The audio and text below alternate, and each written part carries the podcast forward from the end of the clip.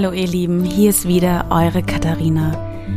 Und es ist sowas von völlig verrückt, wieder genauso anzufangen, wie ich vor einem Jahr begonnen habe und wie ich vor ungefähr einem halben Jahr aufgehört habe. Ja, ich kann jetzt nicht sagen, dass alles gleich ist. Ähm, es ist eine Menge passiert in diesem Jahr. Ich denke, das ist nicht nur bei mir so, sondern auch bei euch.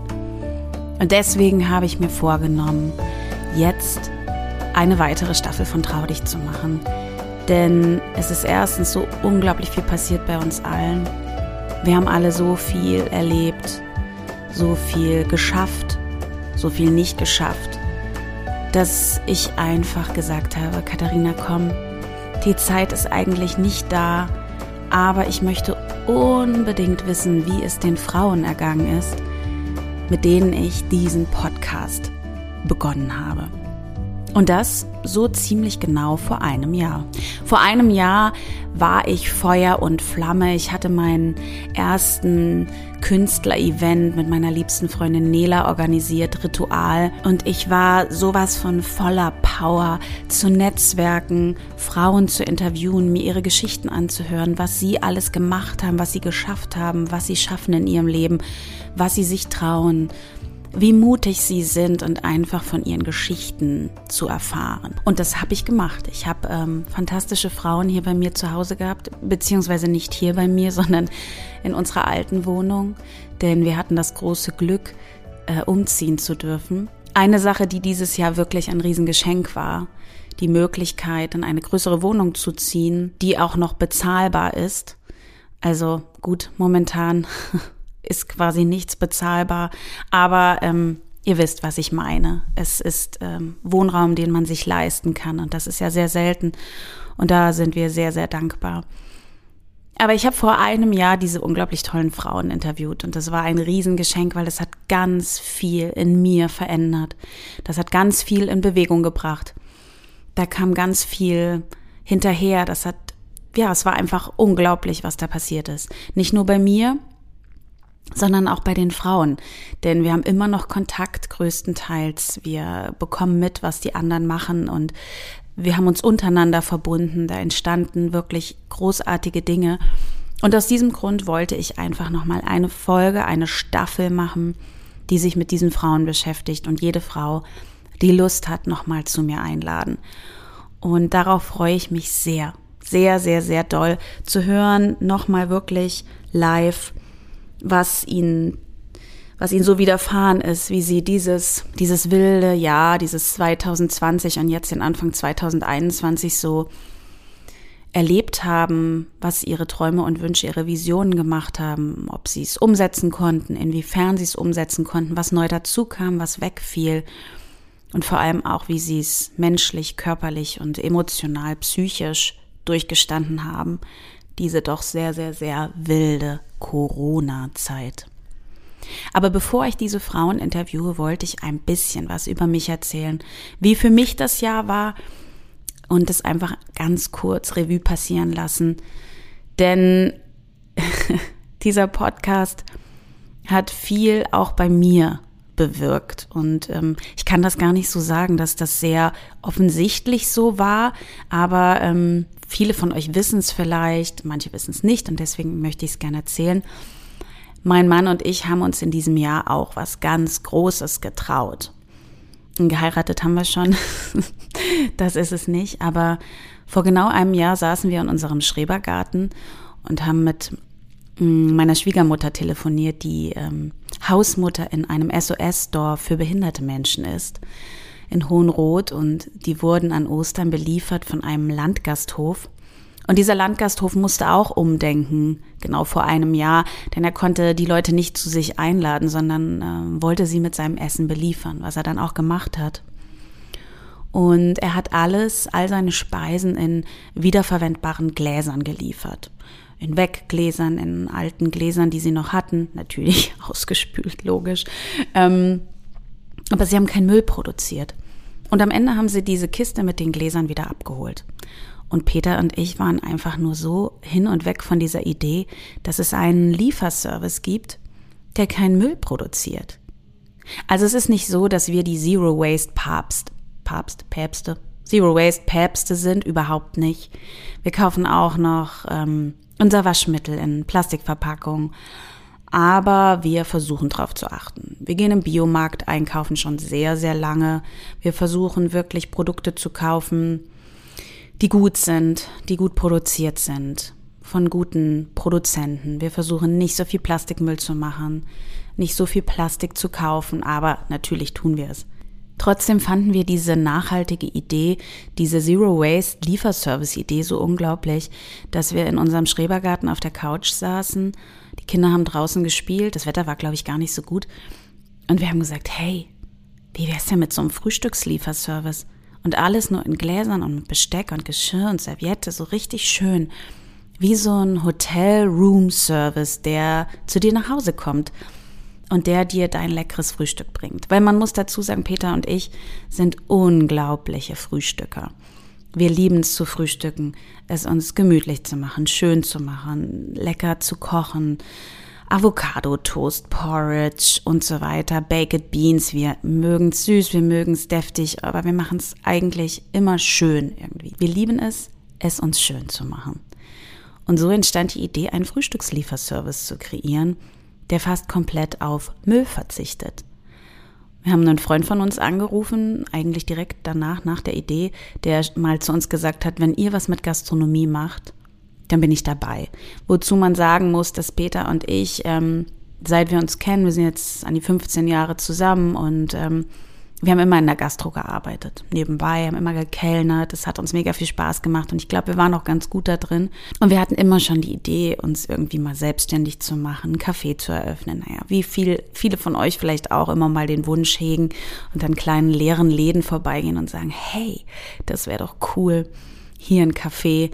Und wir wissen aber alle, was das bedeutet. Wir waren schon einmal kurz davor, als unser Sohn geboren wurde vor drei Jahren, da waren wir echt kurz davor, ein Café zu eröffnen. Wir hatten schon einen Businessplan. Es sollte ein Yoga-Café werden, ähm, unten Yoga, oben ein gesundes, schönes, gemütliches Café mit großartigem Kaffee und leckerem Frühstück. Und äh, das hat dann nicht geklappt. Das war wahrscheinlich auch gut so, denn in dem ersten Jahr mit unserem Sohn wäre das eine reine Katastrophe gewesen. Zwei Kinder, eins, was nur schreit und ein Café. Naja, aber wie ihr merkt, wir hatten schon immer wilde, große Träume, aber so richtig getraut haben wir uns nie. Aber in diesem Gartenhäuschen an Ostern haben wir eine Entscheidung getroffen. Wir haben zu unserem Kumpel gesagt, okay, bist du dabei? Und er meinte, ähm, okay, äh, wann könnt ihr liefern? Und wir, ähm, übernächstes Wochenende. Und so ging das Ganze los. Wir haben Freunde von uns mit Frühstück beliefert, haben uns ähm, äh, Weinkisten besorgt, Holzweinkisten, haben alles da reingepackt, es schön gemacht, haben die Leute beliefert und haben so ein bisschen geforscht, wie das ankommt, wie die Leute das finden. Und es kam richtig gut an. Und wir haben unter anderem ein Weißwurstfrühstück geliefert mit einer Bio-Weißwurst aus, ähm, aus München. Peter kommt ja aus München, deshalb auch die Weißwurst. Und alle Gäste, die wir hatten, waren so, wow, äh, wie cool, das hatten wir ja noch nie. Ähm, das ist ja total lecker. Also das andere war auch total schön, aber dieses Weißwurstfrühstück, das war ja irgendwie speziell, auch mit der Brezen und, oh, und dem süßen Senf und so lecker. Also haben wir die Entscheidung getroffen, okay, wir starten mit diesem Weißwurstfrühstück. Und wir nennen es Weißwurstkiste. und so entstand ähm, unser Zero Waste Lieferservice, die Weißwurstkiste. Wir haben dann ein bisschen getüftelt, haben ein bisschen überlegt, haben eine Firma gegründet, die Heimat Foods, aus der viele schöne Sachen entstehen können und auch am Entstehen sind. Denn die Weißwurstkiste ist zwar ein schönes Projekt und es macht uns auch unglaublich viel Spaß, aber wir merken, dass da noch ganz viele andere Ideen sind. Und ähm, was uns wirklich wichtig ist, ist, dass wir, dass wir Produkte liefern, wo wir wirklich komplett dahinter stehen. Und deswegen ist auch größtenteils alles, was wir verkaufen, bio ähm, von Produzenten, wo wir wissen, wo es herkommt. Und zwar ist besonders wichtig, da wir Fleisch verkaufen und ähm, selber ja persönlich nicht so viel Fleisch essen. Und wenn wir welches essen, dann ist es bio oder regional. Wir wissen, wo es herkommt.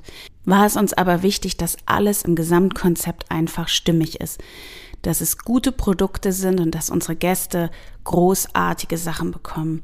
Und dass es schön ist, dass es schön aussieht und dass es kein Müll ist, den sie bekommen.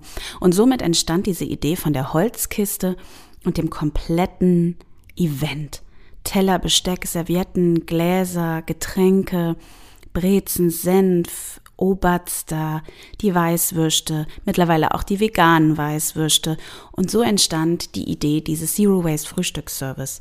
Wir liefern mittlerweile seit fast einem Jahr. Ich würde sagen, seit gut einem halben Jahr läuft es auch immer, immer besser. Ähm, wir haben wirklich ganz klein begonnen, haben diese Firma gegründet mit ganz wenig Stammkapital und einfach geschaut, wie das organisch wachsen kann. Wir haben keinen Investor, wir haben keine großen Gelder, um jetzt große Marketingkampagnen zu fahren. Wir, wir machen das wirklich von Schritt zu Schritt zu Schritt. Aber was uns super wichtig ist, ist immer, dass unser Herzblut zu spüren ist. Und ich glaube, das ist es auch. Also in diesem Jahr haben wir eine Firma gegründet. Und das neben unserer Schauspielerei, neben unseren zwei Kindern, ja, und ähm, wenn ich jetzt zurückblicke, frage ich mich, wie wir das alles geschafft haben, weil das sind drei Riesenprojekte. Unsere Kinder, die größtenteils nicht im Kindergarten waren. Wir haben keine Familie hier in der Stadt, außer meine Cousine, die uns hin und wieder hilft. Ähm, alle wohnen irgendwie weit weg, versuchen uns so gut es geht zu unterstützen. Aber was die Kinderbetreuung angeht, ist das natürlich nicht möglich. Und es ist einfach ein toughes Jahr gewesen, aber wir sind so stolz auf uns, dass wir uns das getraut haben. Auch wenn ich sagen muss, dass wir jeden Tag am Straucheln sind. Es ist natürlich nicht so, dass wenn man so eine Firma gründet, dass man sofort Geld damit verdient. Das sieht von außen immer sehr spannend aus, wenn dann zum Beispiel auf einer Instagram-Seite steht, ausverkauft, ja. Uns ist es natürlich auch wichtig, dass wir keine Lebensmittel wegschmeißen. Das heißt, wir planen von Woche zu Woche. Wir gucken, was passiert. Wie viele Menschen kaufen bei uns ein? Wir bestellen Ware. Natürlich auch nur so, dass wir nichts wegschmeißen. Von daher sind wir auch relativ schnell dann ausverkauft. Dann erhöhen wir immer ein bisschen und gucken, wie sich das entwickelt. Ähm, wir versuchen Leute von uns zu überzeugen, die Werbung für uns machen, ohne dass sie Geld dafür bekommen, weil wir dieses Geld einfach auch noch gar nicht haben. Und so entwickelt sich das langsam. Ja, das ist in unserem Jahr passiert. Ich find's einfach nur krass und ich muss euch auch ganz ehrlich sagen, dass ich ziemlich fertig, müde und erschöpft bin.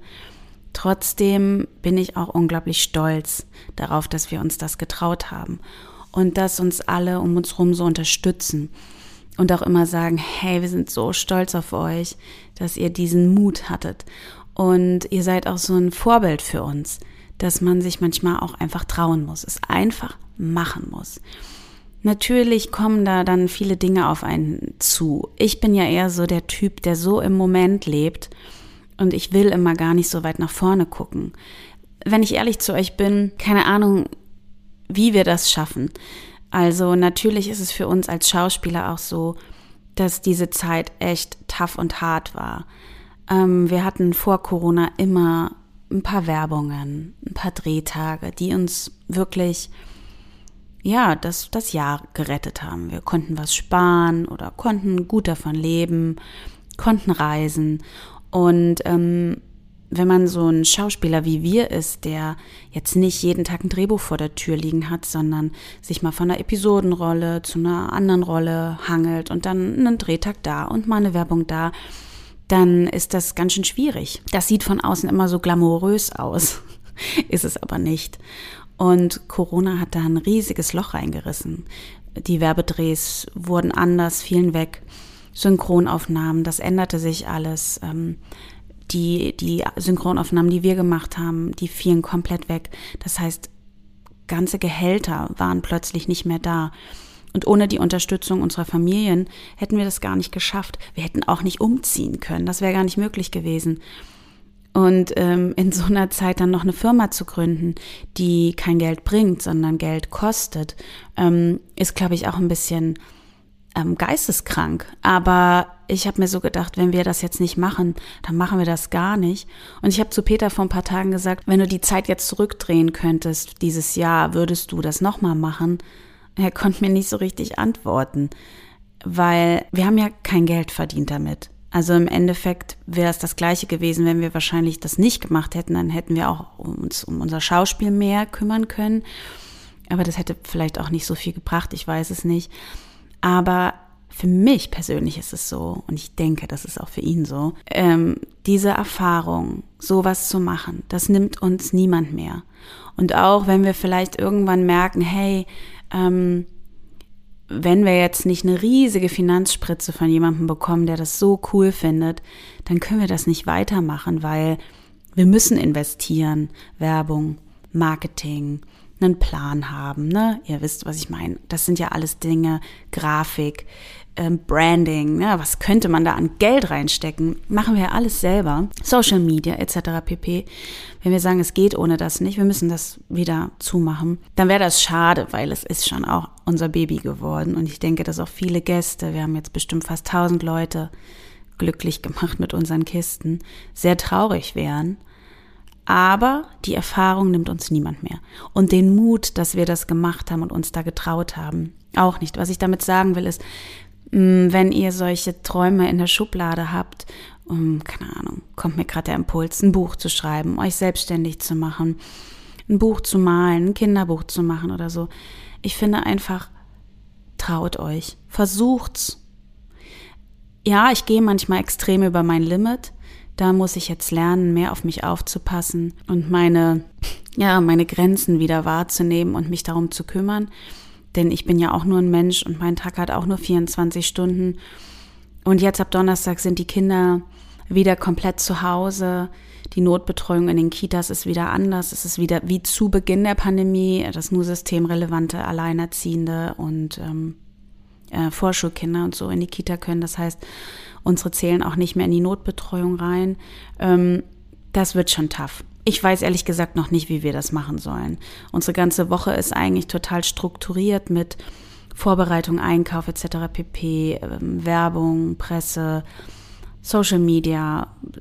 Es gibt noch tausend Dinge. Wir wollen zwei Produkte aus unserer Weißwurstkiste und aus unserer Masti Schön Kiste raus extrahieren quasi und einzeln in den Verkauf bringen und ähm, sich da um Packaging, Branding, Verkauf, Werbung zu kümmern, das, ähm, das würde, da würde, da würde die Zeit nicht mal reichen, wenn die Kinder bis 16 Uhr in der Kita sind. Und jetzt muss sich jemand oder darf sich jemand natürlich irgendwie fünf Tage, sieben Tage die Woche um die Kinder kümmern. Und das ist tough. Von daher bin ich gespannt, wie das alles weitergeht und ich hoffe, dass ich meinen Podcast jetzt weiter aufnehmen kann und will auch versuchen, mir die Zeit zu nehmen, äh, das ähm, schön aufzunehmen mit den tollen Frauen und das dann auch zu schneiden und zu senden. Aber es wird, wird ein, wird ein Ritt. So, und jetzt höre ich mal auf, habe euch einen kleinen Einblick in mein Jahr gegeben. Was ich gar nicht geschafft habe übrigens dieses Jahr, ist es irgendwie Sport zu machen.